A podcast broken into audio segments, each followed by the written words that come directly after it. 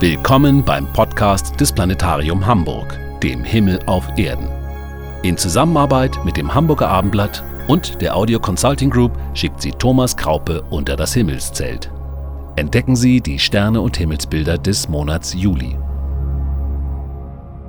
Erst vor wenigen Tagen begann der Sommer mit der Sonnenwende. Die Sonne hat ihre nördlichste Position erreicht und der längste Tag liegt hinter uns. Und tatsächlich glauben viele, dass unser Planet im Sommer näher an der Sonne dran ist. Doch unsere Erde durchwandert am 5. Juli nicht etwa den sonnennächsten, sondern den sonnenfernsten Punkt, das Aphel, ihrer jährlichen Bahn um unser Zentralgestirn. 152 Millionen Kilometer trennen uns jetzt vom Glutball Sonne. Während am 2. Januar im Winter die Distanz nur 147 Millionen Kilometer betrug. Freuen können wir uns darüber, dass die Erde zurzeit in Sonnenferne langsamer als in Sonnennähe ihre Bahn zieht.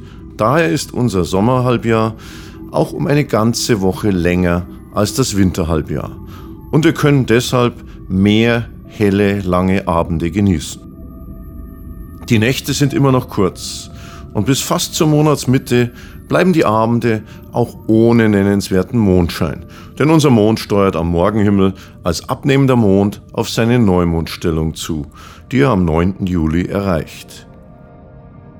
Mitte Juli haben wir zunehmend Mond am Abendhimmel und in der Nacht vom 23. auf 24. Juli steht die runde Kugel des Vollmondes die ganze Nacht am Himmel.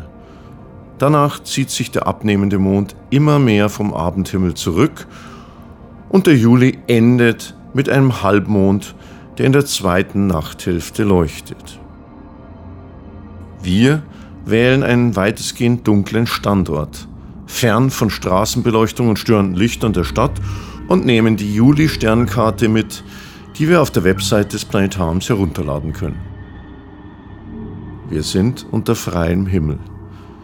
Etwa eine halbe Stunde nach Sonnenuntergang haben wir die Chance, Venus über dem Westhorizont in der noch hellen Abenddämmerung zu sehen. Venus ist unser Nachbarplanet im Sonnensystem und gewinnt von unserer Erde aus gesehen allmählich Abstand zur Sonne.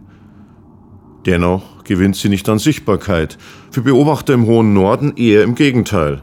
Zwar verfrüht sich im Laufe des Monats auch der Sonnenuntergang um rund eine halbe Stunde, in Hamburg von 21.52 Uhr auf 21.18 Uhr, aber auch Venus geht am Monatsende bereits gegen 22.23 Uhr und damit fast eine Stunde früher als zum Monatsbeginn unter.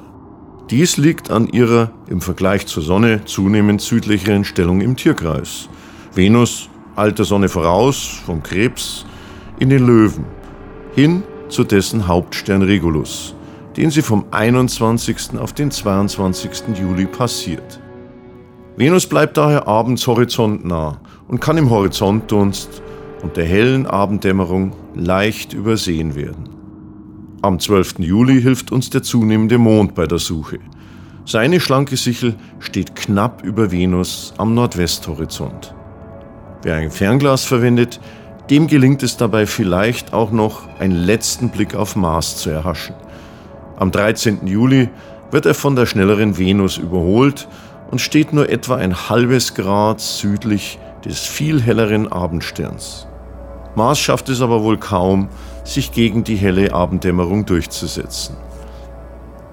Mit fast 250 Millionen Kilometer Entfernung ist er nur noch ein matter Lichtpunkt, der für uns nun bis zum Jahresende im Glanz der Sonne verschwindet. Sobald es gegen 23 Uhr schon etwas dunkler geworden ist, tauchen die ersten Sterne am Abendhimmel auf. Schauen wir hoch hinauf in den Himmel. Da fallen uns zwei helle Sterne auf. Es sind die hellsten Sterne des Sommers, Arctur und Vega, die bei Anbruch der Nacht ungefähr gleich hoch stehen.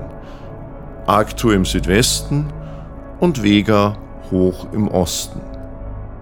Das Licht des orangeroten Arctur benötigt 37 Jahre zu uns und von Vega immerhin 26 Jahre. Da die beiden Sonnen somit zu unseren Nachbarsternen gehören und Arctur 150 Mal und Vega 50 mal leuchtkräftiger als unsere Sonne ist, erklärt sich leicht, warum diese beiden Lichter unseren sommerlichen Nachthimmel dominieren. Tatsächlich sind Arctur und Vega sogar die hellsten Sterne des nördlichen Sternenhimmels. Der viel hellere Sirius steht ja südlich des Himmelsäquators und gehört damit dem südlichen Sternenhimmel an. Vega, hellster Stern im kleinen Sternbild Leier, ist nach unserer Sonne der für die Astronomie wohl wichtigste Stern. Vega war auch der erste Stern am Nachthimmel, der fotografiert wurde und einer der ersten Sterne, dessen Entfernung bestimmt wurde. Lange Zeit diente er als Nullpunkt und Referenzstern, mit dem die spektralen Eigenschaften und Helligkeiten aller anderen Sterne verglichen wurden. Vor 14.000 Jahren war Vega sogar Polarstern und wird aufgrund der Kreiselbewegung unserer Erdachse in 14.000 Jahren erneut im Nordpol des Himmels stehen.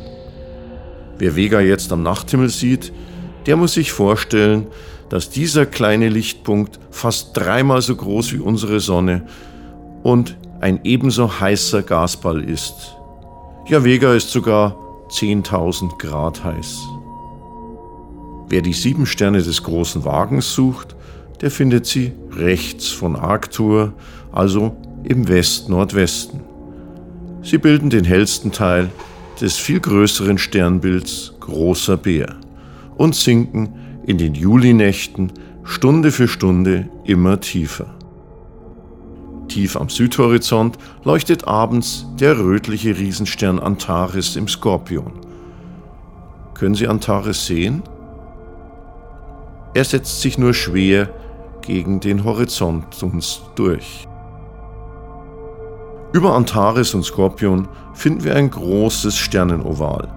Es stellt den Schlangenträger dar, den griechischen Gott Aeskulapios, den Begründer der Medizin und der Schiffsarzt der Argonauten.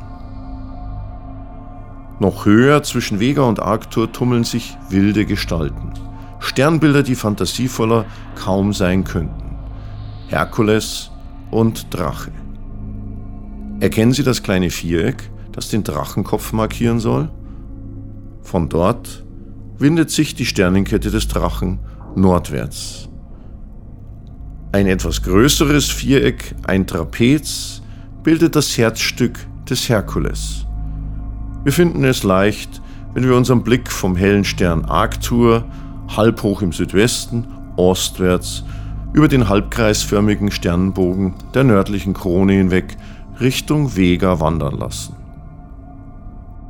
Der Schlangenträger halb hoch im Süden, darüber der Held Herkules und weiter hoch über den Zenit der Drache, drei Giganten der Sommernacht. Bis Mitternacht steigt das markante Sommerdreieck mit den Sternen Vega, Deneb und Altair hoch in die Südrichtung. Durch das Sommerdreieck zieht das Lichtband der Milchstraße. Nur unter besten Sichtbedingungen, abseits störender Lichter, zeigt es sich in seiner vollen Pracht. Die sommerliche Milchstraße zieht sich vom Südhorizont steil empor über die Sternbilder Adler vorbei an Attair, durch das Sternbild Schwan an Deneb vorbei bis nach Norden. In Norddeutschland müssen wir bis zum August warten, um diese Milchstraße wieder in dunkler Nacht genießen zu können. Im Osten sind die ersten Sterne des Herbstes emporgestiegen. Der Pegasus, das Herbstviereck und daran anschließend die Sternenkette der Andromeda.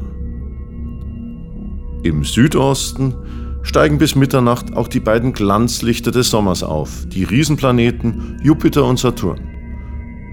Zunächst zeigt sich Saturn über dem Südosthorizont. Weniger als eine Stunde später dann der unübersehbar helle Lichtpunkt des Jupiters.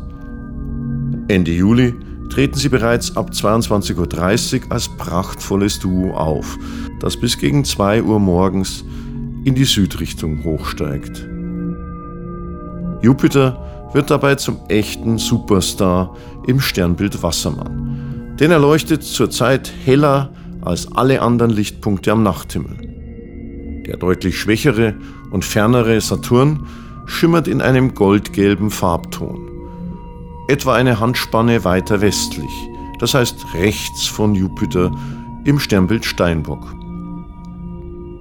Beide Planeten kann man gut von Sternen, den millionenfach weiter entfernten Geschwistern unserer Sonne, unterscheiden. Denn Sterne funkeln, weil ihre winzigen Lichtpunkte von der Erdatmosphäre stärker verzerrt werden, während die aufgrund ihrer Nähe größer erscheinenden Planeten ein ruhiges Licht zeigen. Drei Julinächte sollte man sich schon mal vormerken, denn sie bieten fürs bloße Auge besonders schöne Gruppierungen der beiden Gasplaneten mit unserem Mond. Wenn auch der helle Mondschein dabei die Sicht auf die Milchstraße, die sich dann hoch über uns spannt, stark behindert. Los geht es spät abends am 23. Juli mit der herrlichen Perlenkette Jupiter, Saturn, Mond, die bis in die Morgendämmerung zu sehen ist, wenn der Mond die exakte Vollmondstellung erreicht. Am Abend des 24. Juli taucht dann die runde Kugel des Vollmondes gegen 22.30 Uhr genau unterhalb von Saturn am Südosthorizont auf, gleichzeitig mit Jupiter, der etwa eine Handbreite weiter links über dem Horizont gelangt. In der Nacht vom 25. auf den 26. Juli zieht der helle Mond dann unterhalb am Superstar Jupiter vorbei und entfernt sich in den darauffolgenden Nächten immer weiter ostwärts von dem Planetenpaar. Dann und wann kann man selbst bei Mondschein Sternschnuppen sehen. Die wenig bekannten, dafür manchmal auch hell aufleuchtenden südlichen Delta-Aquariden bilden den Auftakt zum diesjährigen Meteorsommer. Dieser Meteorschauer ist ab etwa 12. Juli aktiv und erreicht am 30. Juli sein Maximum. Es sind Leuchtspuren verglühender Partikel des Kometen Machholz. Der scheinbare Ausstrahlungspunkt dieser Sternschnuppen liegt nahe Delta Aquarii, einem Stern im Wassermann. Fast in derselben Richtung steht derzeit der helle Jupiter. In den Stunden nach Mitternacht scheinen also von Jupiter dann und wann nach allen Richtungen Sternschnuppen auszustrahlen. Allerdings muss man viel Geduld haben und einen dunklen Beobachtungsort wählen, ohne Straßenbeleuchtung oder Mondschein. Dieser moderate Schauer ist aber nur das Warm-up für das ab Anfang August sich verstärkende sommerliche Sternschnuppenfeuerwerk der Perseiden.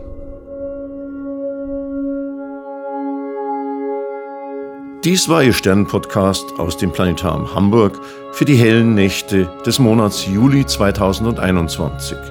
Genießen Sie die lauen Sommernächte und machen Sie die Sterne und die Planeten zu Ihren Freunden. Mehr zum aktuellen Sternenhimmel und zur Sichtbarkeit der Planeten können Sie wie immer im Planetarium Hamburg erfahren. Klare Sicht wünscht Ihnen Ihr Thomas Kraupe.